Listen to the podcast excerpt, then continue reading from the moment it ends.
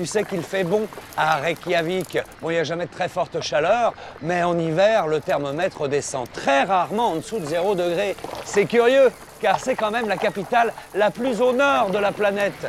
Si vous prenez par exemple Moscou en Russie ou encore Montréal au Québec, il y fait beaucoup plus froid. Et pourtant, ces deux villes sont plus au sud qu'ici. J'aimerais bien savoir pourquoi, Jamy.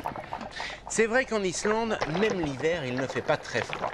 C'est à cause de la présence Il fait de pas la très mer. chaud en Islande. La mer Remarquez, emmagasine c'est tout à fait normal. Cette de île se trouve au la nord de l'hémisphère nord, à une latitude comprise entre profite pleinement 63 de ce et régulateur 67 degrés, autrement dit. Et ce n'est pas tout. Juste en dessous L'Islande du bénéficie cercle également polaire. Vous savez, d'un courant cette chaud, ligne au-delà de laquelle l'hiver Il fait. 24 C'est vrai que théoriquement, 24, à cette latitude, il il ne fait pas très chaud. de Pourquoi 28 degrés. Eh bien, Puis il une bonne partie de la façon vers dont le est recouverte du par les glaciers. Soleil. 12% exactement. Il est dévié par le un cercle courant du nord, le courant du de Labrador. Alors le cap, les rayons qui frappent du le sol, ils au-dessus de nom. Désormais, on l'appelle la dérive nord-atlantique.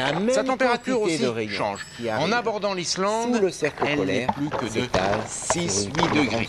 Alors c'est peu, mais c'est Les rayons étant beaucoup moins concentrés du nord, le courant du sous le cercle polaire, et il adoucir les températures qui, à de l'équateur. sont souvent négatives.